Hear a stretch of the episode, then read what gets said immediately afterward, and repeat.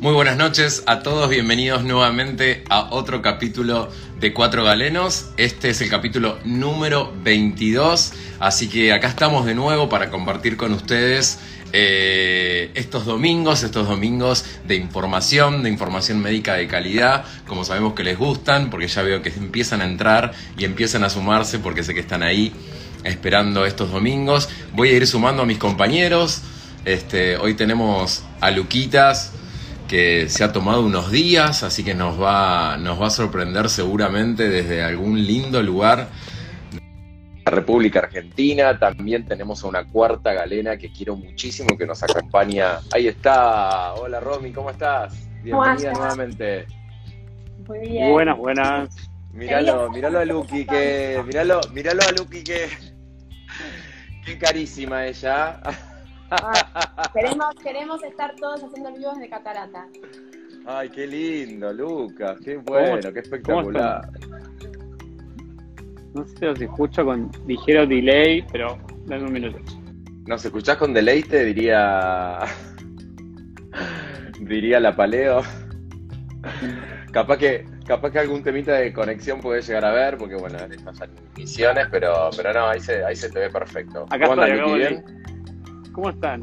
Qué placer verlos, encontrarlos nuevamente. No me lo iba a perder, No, ya, digamos, imagínense el compromiso que tenemos con, con, nuestro programa, que estemos de vacaciones o estemos de paseo, acá estamos presentes siempre para, para, para acompañarlos en estos domingos de las 20 horas. Ahí está, ahí está Dieguito. ¿Cómo andan, Dieguito? ¿Cómo andan? ¿Cómo va? ¿Todo bien? Bien, todo en orden. ¿Ustedes cómo andan? ¿Vos, Dieguito, todo bien? Bien, bien, todo bien, por suerte, todo tranquilo. Romy, ¿cómo Lucas? Nadie tan bien como Lucas. Nadie, nadie, nadie la está pasando tan bien en este momento. También en este momento como Luquitas. Dos, dos cosas voy a decir. Primero, bienvenida, Romy Plasnik. Es la primera que ya repite de todos los cuatro repite, repite, sí, es una, es una, es una, es una reincidente. Es una reincidente. Yo, además soy fan, yo, yo les comento todo.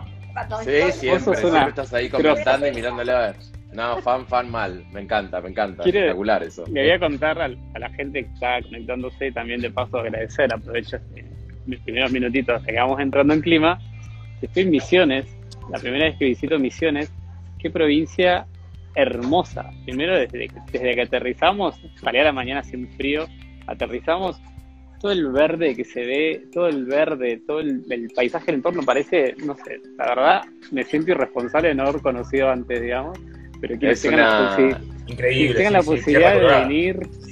Sí, sí, es una provincia hermosa y si ya tuviste la oportunidad de ir a las cataratas, eh, nada, yo creo que es una, es una experiencia única ver eh, semejante, nada, invención de la naturaleza, esa, esas características de la geografía que te dan una cosa que no lo puedes creer, digamos, es algo impresionante. Impresionante. Por ahora, mañana voy a cataratas, o sea, las cataratas específicamente, hoy solamente estoy en el hotel, pero en un punto en el que si ustedes ven, no se va a ver demasiado, intenté que se vea, pero acá, acá atrás está Brasil y acá atrás está Paraguay. O sea, sí, sí, sí, sí. Es una cosa increíble, la verdad. No, sí, es muy, es muy lindo, es muy lindo. Lucas, ¿y cómo fue que la pandemia me permitió también viajar un poco, ¿no? Yo conocí Salta, por ejemplo, que no conocía. Eh, bueno. obligarnos a viajar por el país y darte cuenta de todo lo que hay. Ahora los próximos meses yo me voy a Salta que tampoco conozco y quiero ir a quiero ir a conocerla, así que ahora en noviembre creo que me voy, así que sí, sí, eso eso es algo que la pandemia trajo, ¿no? El tema de empezar a hacer recorridos internos en el país que a veces uno siempre prefiere irse un poco más afuera que recorrer, pero acá en Argentina tenemos unas cosas increíbles para visitar. Y Lucas, te iba, te iba, te iba a preguntar, en, en, este contexto de pandemia, ¿cómo fue el proceso del viaje? ¿Tuviste que llegar con mucho tiempo de anticipación? ¿Se te pidieron cosas específicas para viajar? ¿Cómo fue? Era un viaje que tenía planeado hace tres meses, imagínate, como decía Romy, el nivel de ansiedad que tenía eh, para viajar. Hace mucho que no viajaba, la primera vez que me volví a subir un avión, Así que mucha planificación, sacamos los permisos, tuve que isopar eh, misiones, se pide isopar 48 horas previos. Bien. sensato, se isopar. Eh, Salta, ¿no? No, varía mucho de provincia y del momento también, ¿no? Sí, lo que sí tenía como una característica un poco llamativa, y ahí te das cuenta que a veces la estrategia queda media rara, está buenísimo, toda la gente viene hisopada, pero podías hisoparte en el aeropuerto cuando llegabas también. Lo cual ahí dije, Ah. "Mm, y si das positivo, tipo, te quedás a hacer la, eh, la cuarentena en tu hotel, digamos. Pero ya volaste Claro. en el avión con un montón de gente. Eso todavía me parece que es un mecanismo que hay que aceitar, porque la verdad, si van a Sí, viajar creo que lo 48 horas previas, te podés hisopar. Claro, lo más sensato es hacer el, el PCR 48 horas previas al viaje como para no poner en riesgo a la cabina. Igual los aviones tienen un sistema de circulación de aire bastante bueno que no lo tenemos en ningún lado. Eso, eso que lo creo que hace que hace que el aire recircule. En, en cuatro minutos el, todo el aire de- del avión, de la cabina, se, re- se recambia todo, todo el tiempo.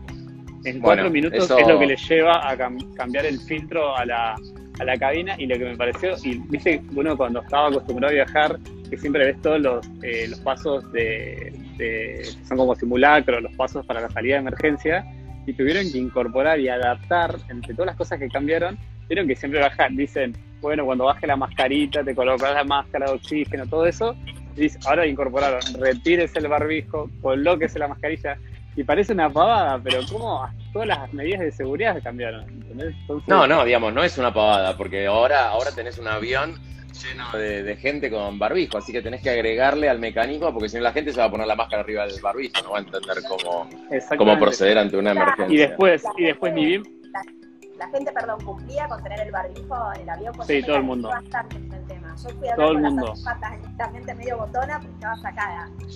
Había gente que no. No, eso sí lo cumplían bastante y también incluso vieron que siempre hay una característica, dos cosas, siempre hay una característica de llegar y aplaudir, no sé por qué cuando se aterriza se aplaude. Y, y como que ahora... Es muy nuestro como- eso, ¿eh? Sí, es muy nuestro, pero como que ahora Sí. eh, llegaban, aterrizaban y aplaudían, pero como que el aplauso fue como bien, salimos, llegamos, no sé, fue, fue emocionante, no sé, fue raro.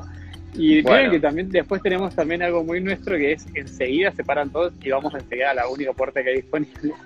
Y esta vez la zapata dijo, no, no, cada uno vuelve a su asiento y van a ir bajando de a una fila. O sea que todo el mundo incorporó eso y después tuvo que regresar.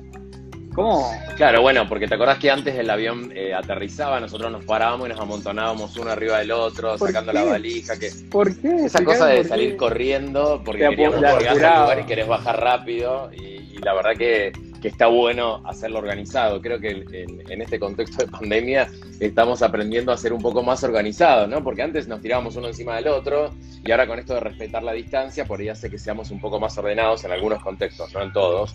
Pero me parece que eso la pandemia, si trajo alguna cosa buena, también puede ser es un poco más de orden. Sí, Después no sé qué otra después- cosa buena trajo, pero... No, después, por ejemplo, también cuando desde que puse el primer pie en acá en, la, en Tierra Colgada, toda la gente tiene una calidez y un deseo de Sí. laburar y de que les vaya Ah, bien ver, y de ser cuidadosos. Yo ahora porque estoy en un espacio abierto me acabo de sacar el barbijo, pero está todo el mundo con su tapabocas puesto, el personal del, del hotel, que le agradezco también al hotel Gran Panoramic que me alojó, me hospedó y la verdad todo el, ves que todo el personal tiene ganas de que salga todo bien porque se nota que durante mucho tiempo no pudieron laburar. Entonces me parece que está claro. bueno esto con, eh, con los trabajadores gastronómicos, con los trabajadores hoteleros, gran, ser, ser agradecidos con ellos también porque la verdad que un, Sí, muy- sí, mucho hubo- tiempo cerrado estuvieron. hubo un gran parate, un gran parate de muchas eh, industrias y de muchos sectores que, bueno, hoy están viendo esta reactivación gradualmente, pero lo bueno es que podemos viajar, lo bueno es que con cuidado se puede ir, se puede disfrutar en el interior del país. Al exterior la gente también está viajando, está un poco más supeditado a lo que suceda en ese momento, que por ahí te podés, te- si cambia algo, te tenés que quedar y, Claro. y es un poquito más complejo quedar varado afuera porque ya no es una semana, por ahí son días, el gasto económico, encontrar lugar, etcétera, etcétera, etcétera, como ha pasado mucho este, y hemos escuchado bastante. Eh, pero bueno, para, para seguir con nuestro programa de hoy eh, e ir haciendo como una especie de ping-pong de algunas noticias que fueron saliendo esta semana, Romy está con nosotros porque el martes fue el Día Mundial de la Dermatitis Atópica y como nosotros escuchamos a todos nuestros compañeros, me escribió y me dijo, che, digo, el martes es el Día eh, Mundial de la Dermatitis Atópica, estaría bueno que hablemos un poco. Le digo, ¿sabes qué? Tenés razón y, y sé que vos sos capa en el tema, así que acá está Romy para después hacer este, un ping-pong sobre dermatitis atópica que nos cuente Porque ella. aparte el, tener- mundial, digamos, todo el mundo lo Por eso es el Día lo- Mundial. y lo importante es, entender por qué necesitamos un día mundial, pero después le vamos a hacer esa pregunta. Lo otro importante para contarles es que esta semana se conoció eh, un nuevo memorándum en el cual dice que eh, ya no hay que esperar los 15 días entre la vacuna de COVID y cualquiera de las vacunas del calendario nacional.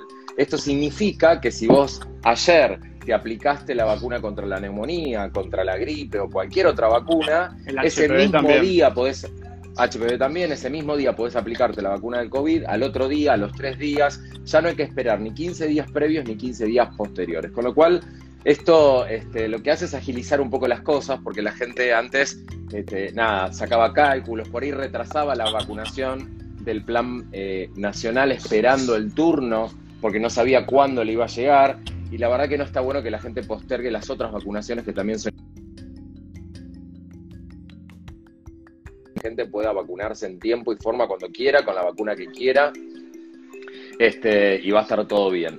Eh, otra de las cosas también que eh, surgieron esta semana, a eso, una noticia bastante interesante. Sí, sí, Meluki. Ah, no, porque yo veía la ruedita y no sabía si era yo o era... No sabía quién. Eh, no, que quería agregar, yo también le pregunté a la gente acá en Misiones eh, si, cómo habían vivido este tema de la vacunación y demás. Hubo mucha incertidumbre, la gran porcentaje de la población ya está vacunada. Recién completaron los esquemas en el último mes, eh, el, resto de la población. Tienen un solo hospital público acá en, en, Iguazú, con lo cual eh, te imaginás que estuvieron recontra remil abarrotados. Y, y bueno, nada, me parece como siempre viste uno siempre tenemos la imagen desde lo que sucede en Capital, de lo que vimos, lo que pero cuando te lo cuentan de cómo lo vivieron y que las vacunas llegaron hace un mes acá, o sea, me parece como... sí, sí, digamos, es como que... En Salta yo hice lo mismo que vos, porque esto es de efecto profesional 100%. Preguntaba un poco cómo estaban con el tema de vacunación. En Salta vacunaron bastante bien y bastante rápido. Bastante, están bastante parecidos a, Capital, que a mí me llamó la atención positivamente. Sí, nos pueden, nos pueden ir poniendo ahí en las preguntas, ¿no? Que nos cuenten si se vacunaron o no se vacunaron. Si ya viajaron, no viajaron, que no Si ya viajaron, a dónde fueron, si ya hicieron alguna escapadita. Otra de las cosas que se conoció esta semana, que me parece importante también, es que la provincia de Buenos Aires este, dispuso que los mayores de 60 años tienen vía libre para ir el día que quieran sin turno para aplicarse su segunda dosis de vacuna, si es que aún no la tienen.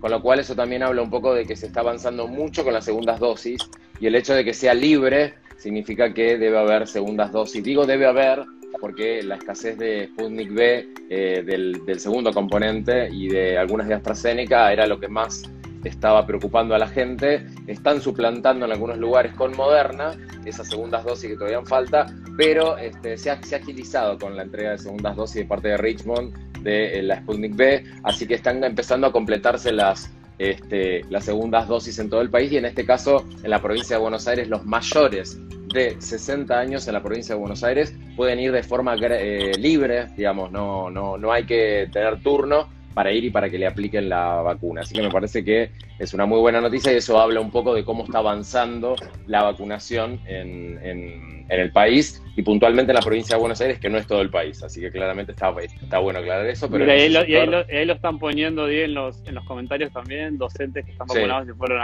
en vacaciones de invierno a Gessel que recibieron Está bueno, ¿viste? Porque si no, a veces parece como que todas las noticias es mala. Falta vacuna, falta esto, falta. Y está bueno que nos cuenten que. Eh, perdón, no sé si sabés, eh, creo que en Tucumán iban a empezar con tercer dosis a profesionales de salud. No me acuerdo si Tucumán o Jujuy ahora. Pero Mira, eso no, eso no escuché. No, eso no escuché. no está chequeado, pero lo escuché de dos lugares distintos. Sí, todavía desde, desde, desde el Ministerio de Salud no, no hay, no hay Perdón, indicación de terceras dos. Para, para, esto, tengo, voy a hacer un parate porque justo hoy tuvimos la casualidad. No sé si. Sí. No saben quién. Tenemos invitado en vivo. ¿A quién? No te puedo creer. No, te lo juro. Mira quién está. ¿Cómo andan? No. ¿Cómo va? Patricio, vos me de respuesta sexual. Respuesta,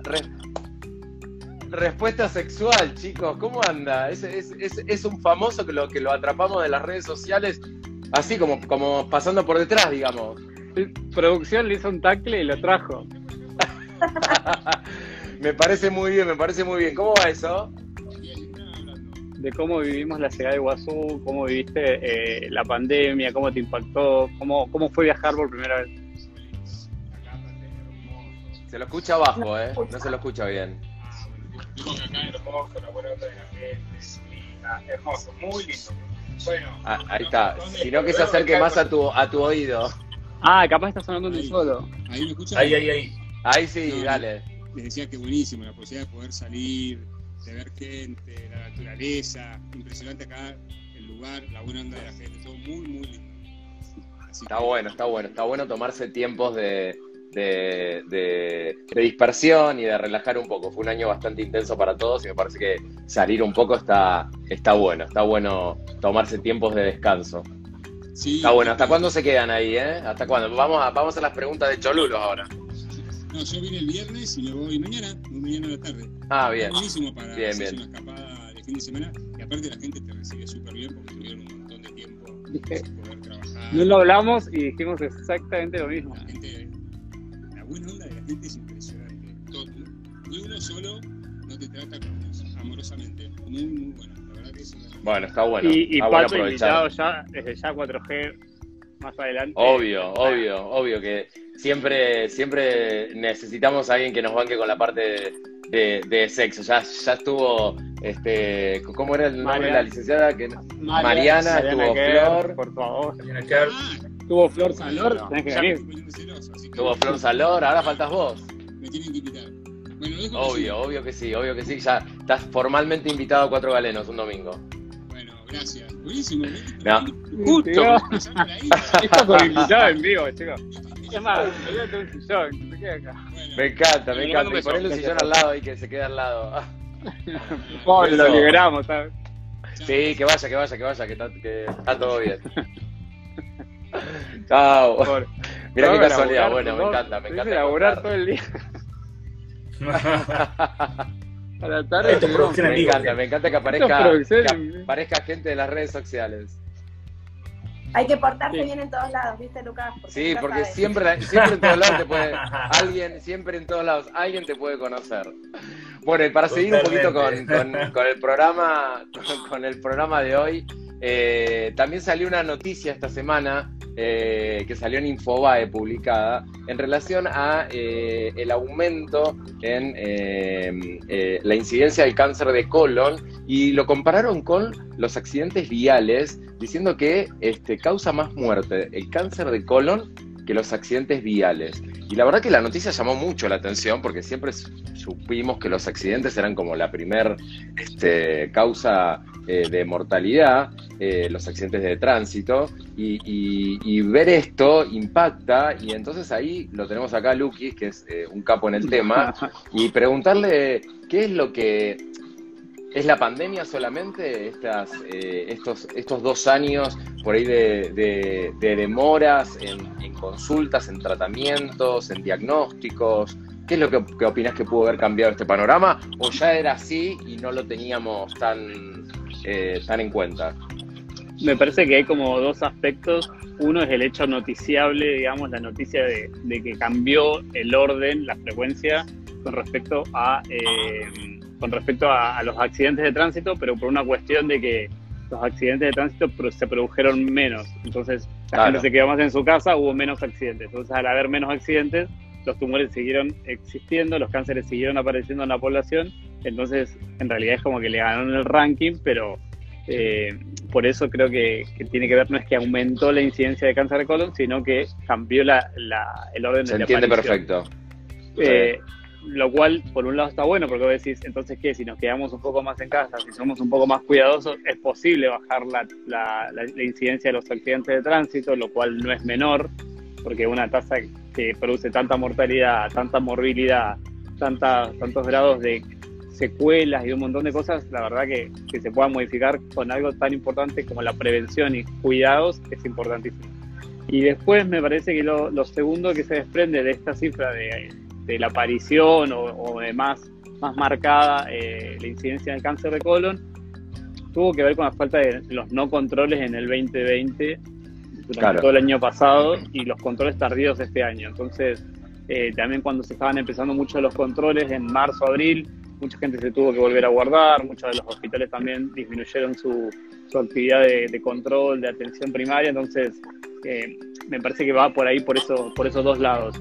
Por eso me parece como lo rescatable de todo esto, primero que las enfermedades no dejaron de existir, sino que siguieron estando menos, menos, menos visualizadas, pero se siguieron expresando, a veces con algunos casos de, mayor urgencia, ¿sí? oclusión intestinal, perforación colónica, sangrados eh, digestivos, son las causas por las cuales la gente más se acercó, digamos.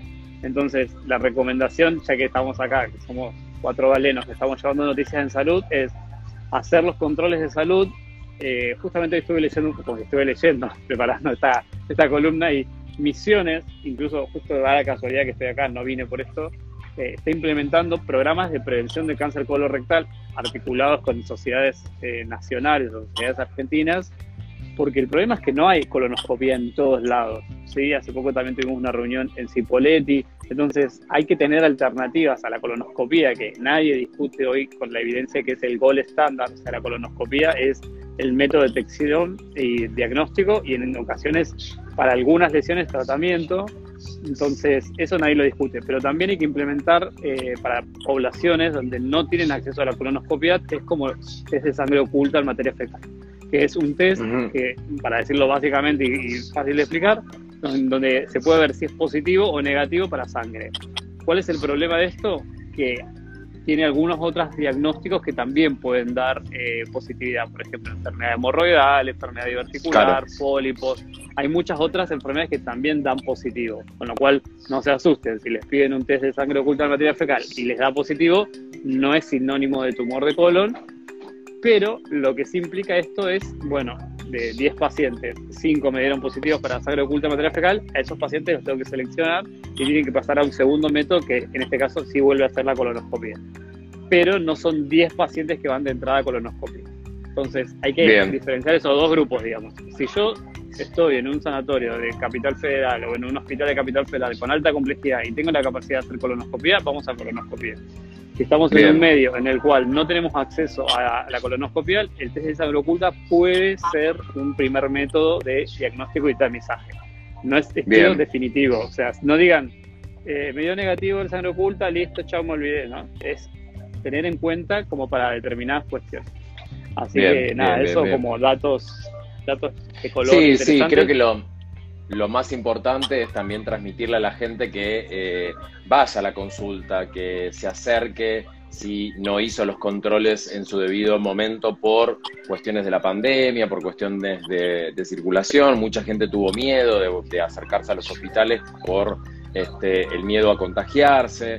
Ya ahora la cosa está mucho más controlada, sabemos cómo tenemos que cuidarnos, sabemos cómo tenemos que avanzar, ya tenemos una gran proporción de la población que está vacunada, así que acerquémonos a los hospitales, vayamos a hacer nuestros controles, vayamos a ver a nuestros médicos de cabecera, porque bueno, hay muchas cosas que se dejaron este, de lado, eh, todo en el contexto del, del, COVID, y por ahí eh, pueden surgir cosas que si las hubiéramos controlado a tiempo, este, se podrían haber solucionado. Así que está bueno este, empezar a acercarse ahora. Y además agregar que ante la colonoscopía es un método que como que tiene mala prensa en general, como que siempre hay como un, viste, bueno, como todo en coloproctología que tenemos, yo de sacando mitos y tabúes, tres grandes mitos que hay sobre la colonoscopía es que duele, que la preparación es muy mala, entonces no se quiere hacer eso. Entonces, y tercero, que como lleva anestesia es un, algo de riesgo, digamos. Entonces, son como tres cosas para hilvanar. Una es que la, la, anestesia que se hace es una sedación, digamos. Es algo muy leve para que puedan estar cómodos y relajados durante el procedimiento, que se pueda hacer apropiadamente al estudio, pero es rápidamente reversible entonces, la verdad que es un método muy seguro, se hace monitorizado, las tasas de complicaciones son muy, muy bajas, fuera de casos públicos muy conocidos. Esto es muy, muy, muy, muy bajita la tasa de complicaciones. Entonces, la anestesia no puede ser una limitante hoy para llegar a un diagnóstico. Segundo, la preparación es como tener una gran diarrea, como si hubieran comido algo que les cayó mal y les produjo diarrea. Entonces, la verdad es que aunque una vez tengas mucha diarrea para que mañana sepas que no tenés un tumor, me parece que es algo sumamente provechoso. Y lo tercero, que es algo como que se, interpreta como que duele, como que es molesto, porque se hace vía, vía transanal, entonces se relaciona con la anestesia, digamos. Al estar con anestesia, se terminan despertando el procedimiento y dicen, ya me lo hicieron, nadie se termina dando cuenta Sí, sí, sí, es no un hay un recuerdo específico, así que Sí, sí, y aparte lo es lo que decís vos, Lucas. Este, es un procedimiento tanto este, la videocolonoscopía como la VEDA, que es la videoendoscopía digestiva alta, este, que, se, que se realizan eh, con el mayor confort para el paciente y se hacen rápido y se hacen, eh, eh, las, digamos, las tasas de complicaciones son bajísimas. eh, concuerdo completamente con, con Lucas fuera de los casos públicos conocidos, que, bueno, que ya todos sabemos. Este, y son métodos muy seguros y necesarios de diagnóstico para eh, llegar al diagnóstico, como, bien está diciendo Lucas, ¿no? A diagnósticos de, de tumores colorectales, para diagnóstico de lesiones a nivel de- de tubo digestivo, de duodeno, este, cosas que si no se ven o no se tratan pueden complicarse y mucho. Con lo cual, este, son procedimientos seguros que si te los indican, hace- hacelos con, con muchísima tranquilidad porque, porque va a estar todo bien y vas a poder tener un diagnóstico este, certero de lo que están tratando o, o lo ahí- que se está buscando. Así que está bueno. y ahí lo ponen en los comentarios, Die, que toda la población se lo tiene que hacer, sin distinción de Sí, género. toda. No importa si sos hombre, si sos mujer, no importa cómo te, te percibas. Entonces, toda la población a los 50 años tiene que tener una colonoscopia realizada, por lo menos un test diagnóstico. Eh, y otra de las otra de las grandes dicen, bueno, pero si en Sí, mi familia sí, no hay perdón, sí. antecedentes. Eso, si hay, hay ¿Viste? antecedentes más Esto, temprano, ¿no? 50 años es para todos, todas, todos, como le quieran llamar. Todo el mundo va a los 50 años, sin antecedentes, independientemente de los antecedentes. Si ves antecedentes, 10 años antes de la edad de aparición. Bien. Hoy en día ya se está diciendo 45 años, lo cual para mí me parece que es mucho más seguro porque cuanto, cuanto más temprano detectemos las lesiones tempranas, que son los pólipos, podemos eh, evitar lesiones mucho más groseras. Entonces, eh, importante aclarar, porque siempre dice, bueno, en mi familia no hay antecedentes, entonces ya está, no importa si no me la hago, no. El porcentaje de cánceres que están asociados a tumores colorectales, o sea, hereditarios, digamos, es muy bajo. La mayoría Es son bajo, casos ok. esporádicos. Entonces, esporádico quiere decir que nadie en su familia lo tuvo y de repente alguien lo tiene. Entonces, Bien. estemos Algo- atentos, algo- hagamos estudios.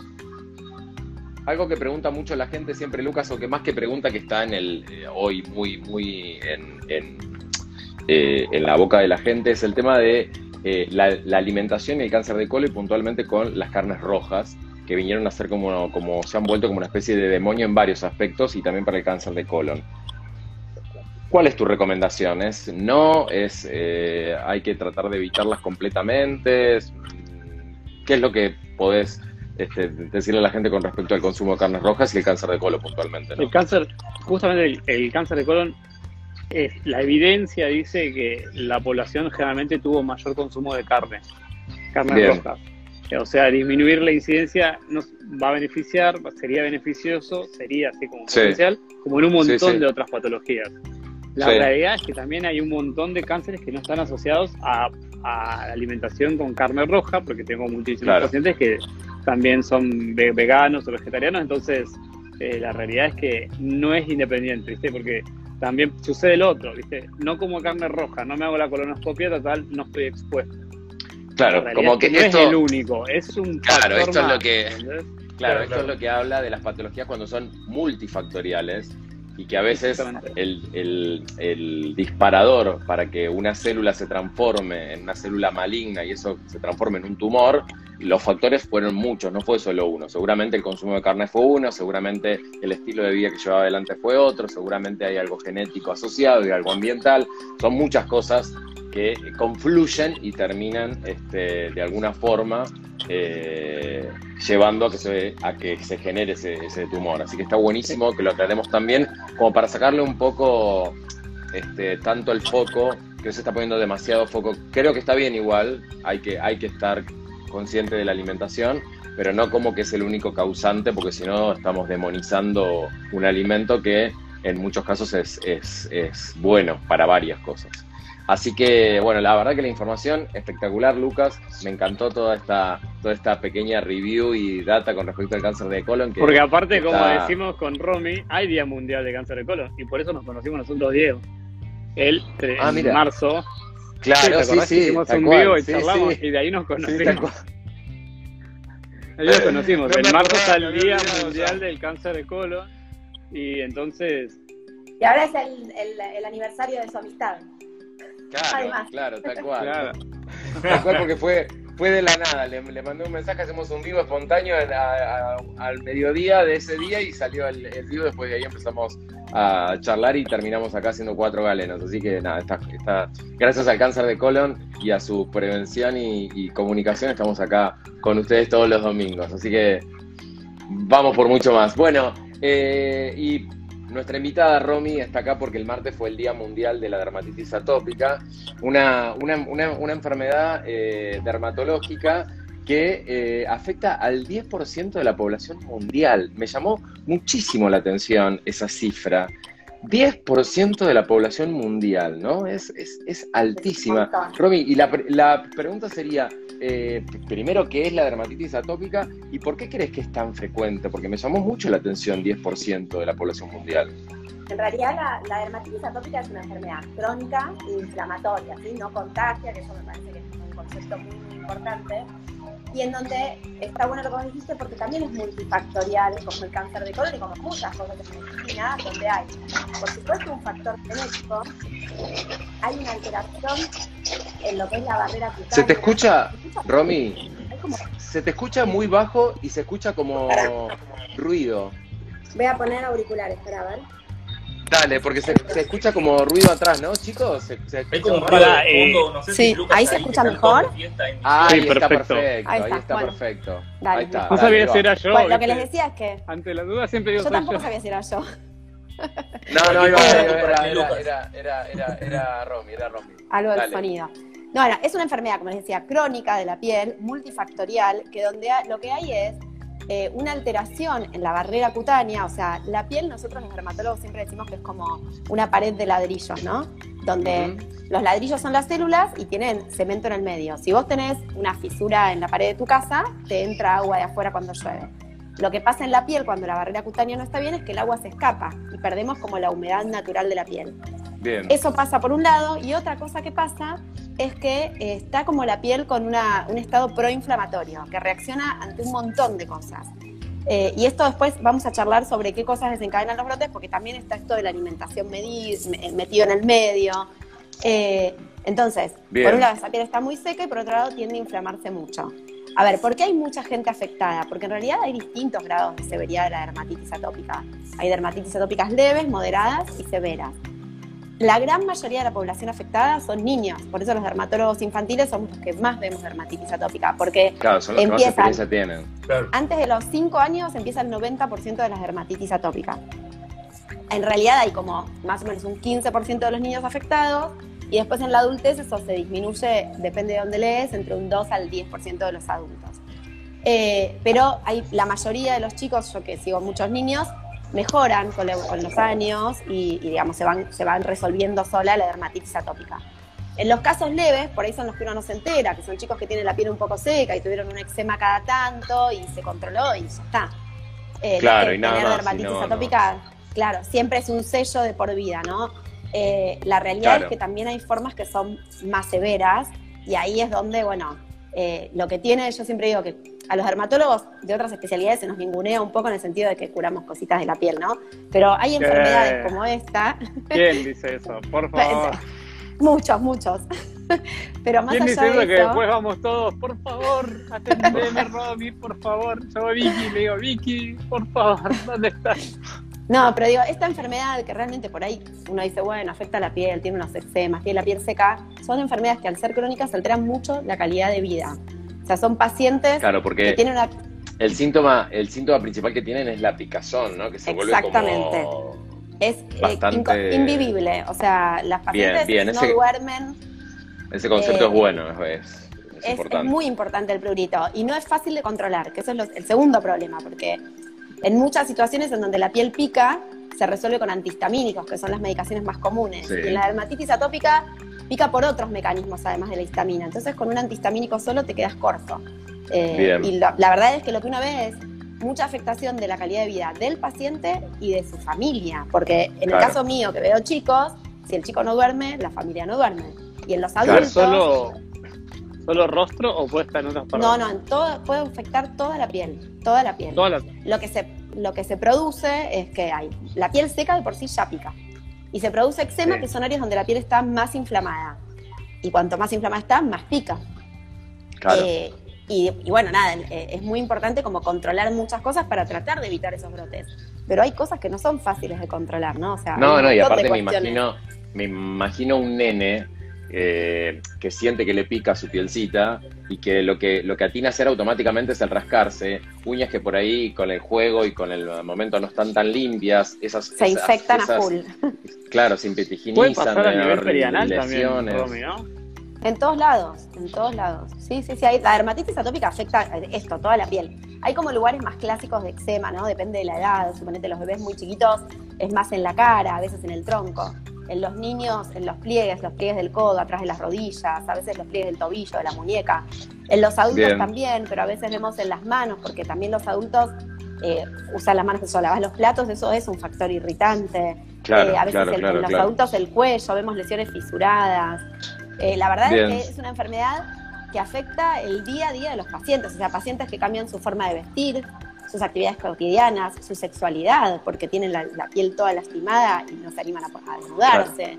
Eh, la verdad es que, digamos, eh, el día a día es muy complicado, porque además la realidad es que, como siempre yo le digo a los pacientes, ningún dermatólogo la cura. Los dermatólogos la tratamos y por ahí podemos ser maravillosos y que tengas una calidad de vida prácticamente normal o normal. Pero no se cura, se cura cuando se, si se tiene que curar solita.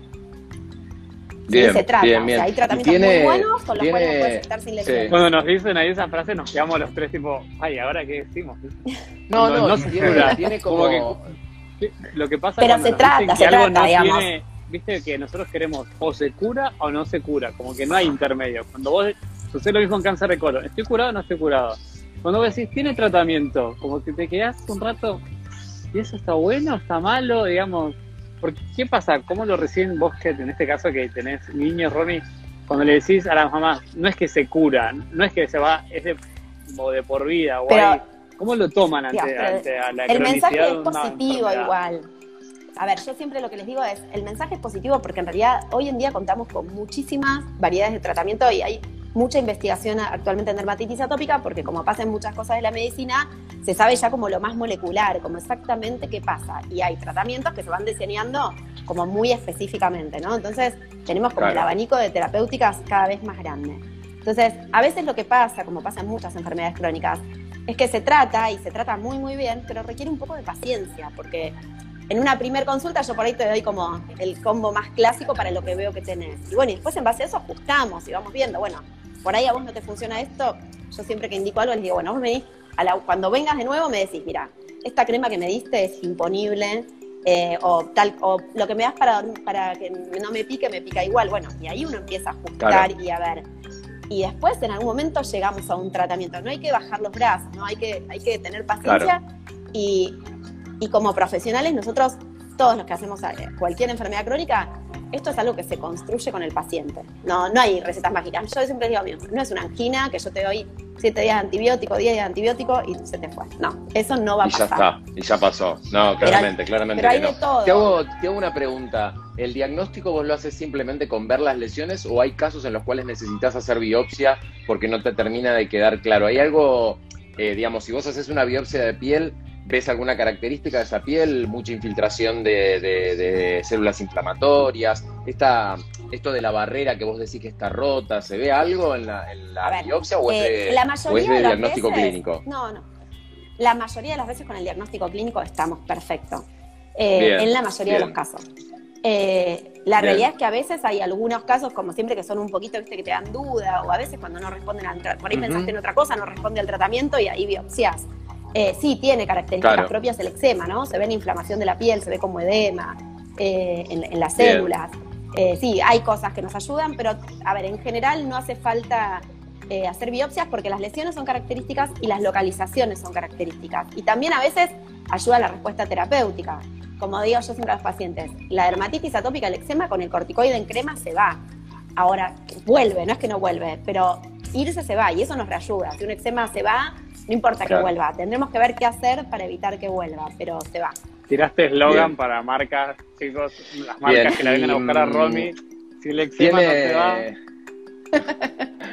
este, y esta, esta, esta, esta enfermedad tiene eh, otras enfermedades que la acompañan que tienen que ver con estos, estos cuadros inflamatorios como es la rinitis, el asma, se suelen dar Claro, en porque- conjunto con otras. Exactamente. En realidad la dermatitis Sí, sí, te atópica está incluida dentro de la atopía. Eh, la atopía Ah, es bien. esto es como una predisposición a responder de manera exagerada en algún lugar.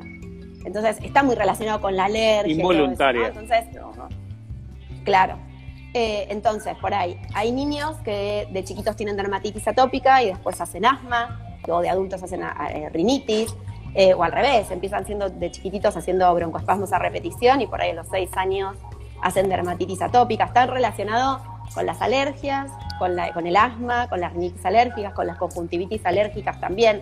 A veces pasa Bien. que los papás nos dicen, "Na- nadie tiene eso en la piel. Y por ahí cuando uno empieza a preguntar, esto, tienen rinitis. O sea, no es hereditaria 100%. O sea, no es que si no tenés un papá con dermatitis atópica o alguna atopía vas a tener algo. Pero hay pacientes que no tienen nada eh, de antecedentes familiares, digo, ¿no?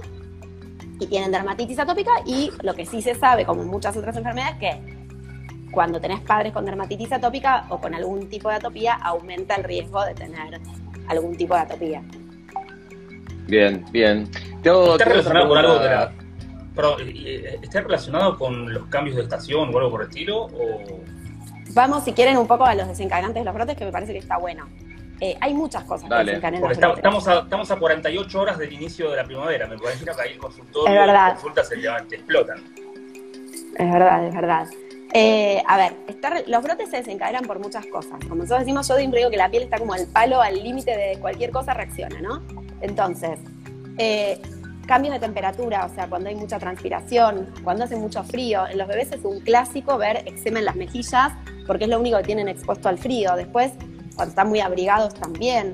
Eh, ciertas También. cosas de textura sobre la piel, o sea, siempre hay que tener en cuenta de tratar de ponerse ropa de algodón, colores claros, evitar sustancias irritantes como sobre la piel, como perfumes, esmaltes, maquillajes. O sea, no es que todos los atópicos no pueden ponerse perfume o todos los atópicos. Esto es una cosa general. Después, obviamente, hay que ver a cada, cada caso puntual, ¿no? Claro. Eh, los cambios de clima en algunos pacientes sí, eh, a veces algunas medicaciones. Es un clásico en los chicos los cuadros virales. Un chico atópico que venía bárbaro, Claro. se agarra unos mocos, se brota todo. Y otra cosa que está bueno también nombrar, porque hablamos antes de alimentos, eh, no es- en la mayoría de los casos no hay alergias alimentarias relacionadas así puntuales, ¿no? O sea, eh, no sé, no es que, todo, que todos los chicos con dermatitis atópica tienen APLB, alergia a la proteína de la leche de vaca, no. Hay casos puntuales donde hay alguna alergia específica y los papás por ahí lo traen a la consulta. Sí puede pasar que así como hoy reacciona por un virus, mañana se comió una frutilla y reacciona un poco, pero no necesariamente es una alergia. Cuando es por una alergia, vos le suspendés el alimento y la dermatitis atópica se va. Y lo que vemos son muchos papás que en esta desesperación de probar empiezan a restringir alimentos. A mí me dicen, me dijeron que era, no sé, suponete que tenía alergia a la proteína de leche de vaca y estoy sin nada de proteínas de leche de vaca. ¿Y está mejor? No. Entonces no es esa la única, no es la causa, digamos. Lo habrá, Tal habrá, cual, tal cual, se causa, entiende. ¿sí? Se entiende perfecto. Hay algo muy, muy Ah, interesante una- de esto que te Le vengo. quiero decir a. Está ahí pobre Karut, desde hace 43 minutos le quiere preguntar a Romy si los antelasmas te sacan. Es más de adultos los antelasmas en general no se sacan. No sacan. está- En general Bien, no. Respondido, Los se la respondimos es un porque acúmulo. la tiró 20 veces por el Karut. La Es un preguntó acúmulo- 24 veces, sí, sí. Es como un acúmulo de colesterol, como que se hacen unos granulitos de colesterol, es muy común en los párpados, en las hipercolesterolemias. Más en Eh, la- adultos. en los chicos no se ven, claro. los no Consulta de dermatología Pero- de adultos si es necesario. Tal vez en algunas localizaciones se puede sacar, no lo sé, honestamente. eh, Sí, los si es estéticamente bastante por ahí le molesta, Claro. tiene que ir a ver al, al dermatólogo, Haru está cirujano plástico y para que y para Perdón, que se lo saquen. no, No, no, no, lo que, lo que, lo que quería comentar, algo de lo que vengo escuchando de, de, de Romy, es que claramente es una enfermedad que tiene que ver con eh, algún tipo de disfunción a nivel del sistema inmunológico, ¿no? Algo de un sistema inmunológico que no está actuando de una manera, En realidad, este, actúan mal, de una manera actúan correcta. ¿no? desmedidamente. Claro, Actúa, en actúa mal y actúa desmedidamente. Y ahí es donde viene mi siguiente pregunta. Vos hablaste de una alteración de la barrera de la piel, hablaste de esto, ¿no? De, un, de, una, de una respuesta exagerada del sistema inmunológico, un sistema inmunológico que no está trabajando bien. ¿Cuál es el rol que tienen eh, productos como los probióticos, tanto por vía oral o en cremas, eh, y el uso de prebióticos también, que puedan de alguna manera beneficiar a la flora cutánea este, normal que tenemos en la, la piel y que esto ya lo vimos en otros capítulos, pero es importante que la gente entienda que son este, bacterias que de alguna forma ayudan a modular el sistema inmunológico y a, y a enseñarle a hacer las cosas de manera correcta. Así que me parece que en este caso debe ser importante, ¿no? A ver, se sabe que lo primero y muy importante, que por ahí no dijimos, que además de, es muy importante mantener el microbioma de la piel, ¿sí? O sea, esto que vos decís, ¿no? Que es, eh, como digo yo, hay como una jungla de gérmenes en, todo nuestro, en todo nuestro organismo, las partes expuestas, el intestino, la boca, bueno, y la piel también. Y esos ma- eh, viven en, estas bacterias viven en equilibrio, estas- estos gérmenes, no Sí. bacterias. Todos estos gérmenes viven Sí, en sí. equilibrio. Entonces, sí se sabe que una de las cosas que está estudiada es que cuando se producen los brotes, lo que se ve es una disbiosis. Predomina un germen frente a los otros, Bien. se alteró ese equilibrio. Entonces, sí se sabe que hay mucha relación, hay muchos estudios haciéndose con probióticos y prebióticos. No hay ninguna indicación específica al día de hoy en dermatitis atópica de De un probiótico pero, en particular. Claro, exactamente. Pero sí hay un montón de cosas en estudio y digamos, y como pasa con muchas cosas de los probióticos y los prebióticos, sí lo que se estudia son con los que vienen, digamos, formulados, porque no está el tema del kefir y, y de todos estos otros, que uno no sabe muy Sí. bien qué colonia se está tomando Sí. y, y Claro, claro, que- sí, sí, sí. sí. eh, y la carga. Sí, ah, de hecho, aparte todo lo que es el mundo del kefir, kombucha, no son probióticos, esos son fermentados y como bien dice Romy, no sabemos qué tienen. ¿sí? Lo- Pueden ir a- los- que no digo, podemos digamos, que el que el lo quiera tomar, Pueden ir a, a YouTube a ver el programa que hicimos con Gabriel Vinderola, que Con Gabriel Vinderola, cuando- sí, con cuando lo, explicamos lo eso. volvés a ver, cuando lo volvés a ver, decís, ah, mirá cuando lo tocamos este tema, qué bien que lo, cómo, qué bueno, y lo podés volver a ver, lo pueden, re- porque esto lo explicó todo Gaby, ahora lo está explicando de vuelta Romy, y Sí, Romy, lo siguen a Gabriel sí, sí. Vinderola, que está en Finlandia, lo está comentando todos los días los probióticos y todas las cosas que tienen allá que están un poco más eh, regla- reguladas. Eh, qué, qué importante esto, ¿no? Y se están, No se están avanzando, se está avanzando muchísimo, chicos, en probióticos y creo que eh, para este tipo de enfermedades en donde hay un desbalance o una gran respuesta en, en más o respuesta en menos, una disbiosis que acelera crisis, todo esto se está empezando a ver, que creo que se le está empezando a dar un rol mucho más importante al microbioma, tanto de la piel, del tubo digestivo, este, para de alguna cosa- manera educarlo. Una cosa que vos decías, o sea, yo lo que decía es que no está indicado todavía vía oral. Hay muchas de las cremas específicas que ya tienen algunas probióticos, o sea, digamos, tienen, tienen alguna eh, efe- efecto probiótico y todo, eso sí. De manera tópica, en los emolientes sí ya está incorporado. Pero Bien, con indicación bien, médica. bien, bien, digamos. bien. Sí, sí. Sí, sí, sí, siempre, siempre. Siempre tener en Igual cuenta está que la bueno indicación esto, tiene que como- ser de un profesional. A- ayer veían unas historias de Lucas Urlo y de su equipo. El hecho de que le pongan natural a algo, porque vi, había apareció un curso, viste que lo, nos publicó Farmacéutica Ro, creo que a Romy también no, no, nos lo vio, nos tagueó. Sí, y el hecho de, no, ojo cuando ven productos naturales, productos naturales que no En tienen dermatitis fármaco. atópica, por ejemplo, pasa mucho, porque ahora está como muy de moda, viste, el aceite de coco o aceite, como poner, como usar el aceite a ciertos aceites comestibles para otros usos. Y un poco, por ejemplo, eh, se sabe, hay estudios hechos. O sea, alguien se tomó el trabajo y demostró que con el aceite de coco versus las cremas formuladas específicamente, o sea, el resultado era muchísimo mejor para las cremas. Entonces, Claro, eh, obvio. y ni obvio. hablar que hay cosas que pueden además generar irritación de lo natural. Sí, por ejemplo, cosas. aloe vera. El aloe vera tiene unas propiedades buenísimas, pero tiene que ser las cosas que, digamos, los componentes que vos querés del aloe vera y no todas las plantas de aloe vera son iguales. Entonces, por ahí cual. querés poner aloe vera directo sobre la piel y te agravás tu dermatitis. Para decirle a mi abuela, dato, dato, no todas Dato las para la son lo mismo. No. Dato, dato para mi papá, que pobre. Lo amo. Es que, es, que es re tenía- común. Y sí, él tiene, él tiene vitiligo, nada, sabemos de, de- de qué se trata y bueno, él ha probado todo lo que le han dicho, porque por más que tiene un hijo médico, yo nunca le digo nada, le digo que él haga lo que, lo que él quiere. Y me acuerdo que cortaba las hojas de, de la Claro, sí. cortaba, agarraba la pulpa y se pasaba por toda la Sí. zona y me iba mostrando y me iba diciendo, mira, acá me salió una manchita nueva. Nada, uno sabe que el vitiligo eh, tiene esa cosa, que a veces hay zonas de la piel que el melanocito Claro. vuelve, después vuelve, se ataca, se destruye, se va y es como que va haciendo como... Pero, pero bueno, nada, él ha usado mucho esto para que, si mi papá lo está viendo, para que sepa que no todos los aloe son iguales y que son voy a dejar, en Tome nota, don Martínez. Después Papá- dejo, papá Martínez, dejo las por favor. historias para que le compartas a tu papá un post de por qué no se usa la aloe vera. Dale, listo, así lo, me lo así lo ve. dejo y mandáselo. Sí, sí. Así Porque lo aparte ve. aloe vera lo usan hasta para Me lo voy a hemorroides, imagínate. No, La no, lo usan para que todo. genera es terrible. Sí, sí, sí, lo usan para... Te para- preguntaban también sobre el sol. El sol, Eh, no es, ahí, escu- ahí leía como si, como si eso ayudaba. No, no ayuda. El sol no ayuda. A ver, eh, hay patologías como la psoriasis y la dermatitis atópica donde una de las opciones de tratamiento sistémico es la fototerapia. Pero la fototerapia agarra, es como parecido, o sea, a, eh, digamos, una, parecido a una cama solar, pero nada que ver, digamos, físicamente parecido. sí, sí, donde sí. lo que hace es como filtrar de todos los rayos UVB, UVA, UVA que nos da el sol, una banda muy chiquitita y muy cuidada. Ahí puede tener efectos beneficiosos como antiinflamatorio. El sol directo, no. No. Y ahí preguntaban Porque también hay, era lo mismo que hay como una fantasía, no. ¿viste? Con el tema de que el sol cura todo. Tomás sol y se te va el granito, tomás Sí. sol y se te va, el- te va, se te va todo. A ver, ¿qué es lo que con- pasa? Con, con el sol. El granito se te va porque se te reseca la piel, se te seca todo. Entonces, pero bueno, eso tiene un montón de consecuencias eh, que, que no están buenas. En, foto, eh, No, en obvio, también se ve como cierta mejoría, pero el riesgo-beneficio es muy alto y hay otros métodos de tratamiento seguros. Sí, y aparte saber que dermatitis la atópica no exposición al, ayuda.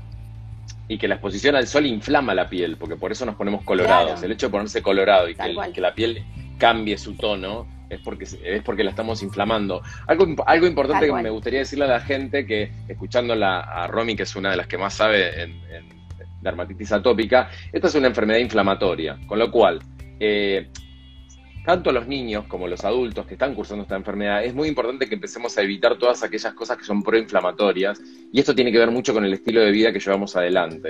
Hay que llevar adelante estilo de vida lo más saludable posible porque eso hace que la inflamación sistémica baje.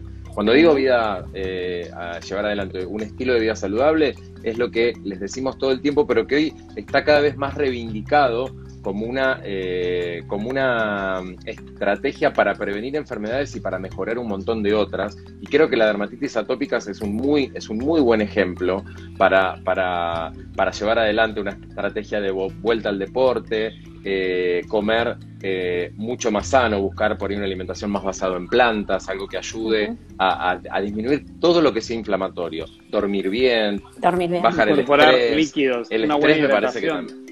Hidratación, sí, sí. Son un montón de cosas que me parece que también van a contribuir a, a- a mejorar este gran proceso inflamatorio que creo que no debe ser solo de la piel. Creo que por eso hay asma, por eso hay rinitis, por eso hay, eh, digamos, hay un sistema inmunológico que, Es no, que se no está considera, bien. ya hay muchas enfermedades como la psoriasis también que ya no se consideran solamente dermatológicas, se consideran sistémicas. Porque también otra cosa que es re importante es que eh, estos pacientes a veces afecta como su vida cotidiana y eso implica lo psicológico también, o sea, hay como muchas Me encanta cosas, porque ¿no? Sí, marca sí, su sí, territorio. Romy, nosotros bancamos la dermatología. La bancamos. Yo Obvio. quiero, quiero hacer mi declaración. Yo no Sabemos iba a ser que- dermatóloga y me enamoré. Yo era de las que decía que era una pavada, ¿eh? Y me enamoré de la dermatología. Me pasó. Sí, obvio, obvio, porque vos hiciste tu residencia en clínica y después terminaste En derma- en haciendo pediatría, claro. dermato. Pe- Clínica pediátrica. Claro, sí, sí, sí, Sí. Sí. Sí, sí, sí. Sí, sí. sí. Es así que mira, bueno, las vueltas- que- de que le- cuando Las ven un profesional, porque a Romy encima la, la viene robando en para saber con quién atendernos, es una cuenta Sí. que recopila testimonios de pacientes. Romy, además de tus años de médica, tenés tus años de pediatra. No es que te estoy diciendo grande, pero tus años de formación. Soy, soy años de, ser casi la más grande de todos los que estamos acá. No importa, no no, te falta. eh. Pero por lo menos tenés 10 años, 11 años, 12 años de formación como... Y mira, son la carrera 6, 7 años, 4 de pediatra y 3 de dermatóloga infantil. Son 13 años Claro, que sí. Romy le dedicó para hoy eh, dar esta cátedra que dio de dermatitis atópica. Me parece que, que no es menor, o para cuando buscan profesionales, cuando busquen profesionales, busquen especialistas, busquen gente como Ronnie que hicieron una especialidad, que tienen la pediatría de base, que hicieron la dermatología. Eso es súper importante y aplica a todo, ¿no? Aplica, lo vemos en todas las especialidades. Pero- Sí, la gran, la gran mayoría de los dermatólogos pediátricos, de hecho, primero son pediatras. Este, Se puede ser pediatra o puede general. ser primero dermatólogo. Puedes entrar de los dos lados. Es post básica, pero desde Ah. dermatología general o desde pediatría. Perfecto. De las dos maneras. Perfecto. Bien, igual yo creo que siempre si tenés Queri- la base de la pediatría clínica es mucho más fácil porque el niño es muy es el, el niño es complejo, de, no es que sea complejo, pero Sí. es diferente al adulto, tiene un montón de cosas que son distintas. Totalmente. No, totalmente, pero también la dermatología es muy difícil, ¿eh? Eh, yo cuando empecé dermato infantil, Sí. los que hacían, habían hecho dermato, te sacaban el trapo. Este, te pasaban el trapo. Mira, yo me acuerdo cuando yo me acuerdo cuando la cursé, yo me acuerdo cuando la cursé dermato, que no me acuerdo en dónde la cursé, había como una cosa medio, esto que, esto que hablábamos al principio, ¿no? Que lo que lo decía Lucky, no, tratan solo piel, eh, hacen pavadas. Bueno, el, el jefe, el jefe de dermatología de, de- de donde yo cursaba, estaba como, viste, tenía eso muy mm, como metido adentro. No, y como no una sabes herida. qué difícil, pero no sabes qué difícil que fue esa cursada. Era muy difícil, era como muy yendo, viste, bien todo sistémico y todo asociado a lo sistémico y como que, viste, no era solo enfermedades de la piel, sino que nosotros diagnosticamos No, no. lupus, A ver, yo me nosotros de- diagnosticamos... Claro, Claro. claro, claro. Yo siempre cuento, yo me enamoré de la dermatología porque cuando hice la rotación por dermatología, en- ya siendo pediatra en dermatología infantil, no podía creer que había chicos que venían con síndromes genéticos hace años y una dermatóloga le hacía el diagnóstico. Entonces ahí decís, epa, Claro. Pará. Opa. Este, vale, los algo sí, salmos porque no hay- Porque hay muchas, sí, hay muchas enfermedades que se manifiestan en otros lados y que, y que, y que son grandes enfermedades que tienen su debut en lugares que, que los diagnostica un dermatólogo, los diagnostica un proctólogo, los diagnostican, no sé, hay ejemplos de, de- Y la de piel todos, tiene de la todo el equipo. ventaja, la piel tiene la ventaja que tenés acceso fácil. Entonces muchas veces una biopsia dermatológica te ayuda un montón y es un procedimiento más fácil Tal ahí cual. otros, ¿no? Tal cual. Y es mucho más hacer ya en que- minutos, Ya que dijo, tal cual. ya que No, dijo- que Dale, dale. antes, porque Sí. veo que estoy mirando el reloj. De, dos Ya estamos por terminar, sí. Sí, no todos estamos- nada, por eso. Dale, dale. Dale, dale, dale. Eh, no, lo que les quería decir es que primero, o sea, esto que hablamos de evitar los brotes es cuidado del día a día de la piel. Jabones adecuados, que alguna vez ya lo hablamos, de pH bajo, ¿sí? O sea, que el único que hay comercial es el de la palomita azul, que es cremoso, que ese tiene un pH bajo. El resto, jabón de glicerina, Bien. jabón en pan, eh, jabón No eh, antibacterial, no. Todos los días bien. después de bañarse, los pacientes se Dab. tienen que poner crema Exacto. tratamiento tienen que poner crema con Vean a humectante. Romy. Eh, Vean a Romy. Tratamiento de la Romy. No, bueno, pero como cosas generales, digo, ponerse crema Sí, humectante sí, dale, es dale. un laburo de todos los días y hay de todos los precios. Corticoides tópicos, como antiinflamatorio en las zonas de los eczemas. Hay algunas otras medicaciones parecidas a corticoides también en cremas. El corticoide por boca en general no lo usamos, excepto como puente para otro tratamiento, porque produce mejoría, pero después produce rebrote. Y después saber que hay otras cosas si no mejoramos con esto, que hay tratamientos sistémicos. Se usan tratamientos sistémicos cuando lo decimos a pacientes oral. como, ¡Ah, ¡qué horror! Claro, se usa metotrexato, ciclosporina, acetioprina y si no mejoran, hoy en día hay biológicos que son medicaciones súper específicas, target específicas, esto que hablábamos de que ya se sabe dónde está la falla, bueno, que van ahí y que mejoran. Así que hay de todo, los tratamientos son a medida del Buenísimo, paciente porque todos los Buenísimo. pacientes Lo importante es saber entonces Tal que cual. hay tratamiento y que consulten con los que saben para llevar adelante y hacer esto escalonado. Empezar con lo más eh, leve y después seguramente aumentar. Chicos, nos queda un minuto y medio. Agradecer como siempre al acompañamiento de Farmacia Superi que eh, nos acompaña siempre. Ingresen a www.superifarma.com.ar para hacer sus pedidos online. Se los pueden mandar a domicilio sin cargo. Siempre Mandan atendido todo. por eh, gente profesional. Ahí le mandaron para que Luquita esté protegido y no traiga dengue, zika ni Muy de Misiones, que está heavy por allá, eh, por la, la zona del norte. Así que ojos, Iván. Gracias, estar Farmacia muy Superi. cuidado con el tema de los mosquitos. Eh, un beso gigante a Farmacia Superi, a Luján, que siempre nos acompaña acá. Este, y bueno, agradecerte a vos, Hoy- por estar. A ustedes, chicos, como siempre. Y, Y este programa bueno, dedicado hoy a todas las instrumentadoras quirúrgicas, instrumentadores, Es que hoy verdad. fue su día, así que hoy Es dije, Es este programa va dedicado a ustedes. Yo saludo Feliz día a todas las a- instrumentadoras a todas e y a instrumentadores todos. quirúrgicos. exactamente a Pato, sí. Carla, Mayra, las chicas con las que yo estoy. Que, que hay que Bueno, saludar, un beso, si no- un beso, Bueno, un beso, un beso a todas. Bueno, este, y recuerden que este capítulo mañana va a estar subido en YouTube, lo van a encontrar en Spotify y también síganos en Telegram donde todo el tiempo estamos subiendo los videos que vamos subiendo y noticias que van surgiendo. Así que gracias por acompañarnos nuevamente un nuevo domingo en Cuatro Galenos. Nos vemos el domingo que viene. Chau, Programón. Un lujo, Gracias. Romy. Chao. Gracias, Chao, Romy. gracias. Chao, chao. chau.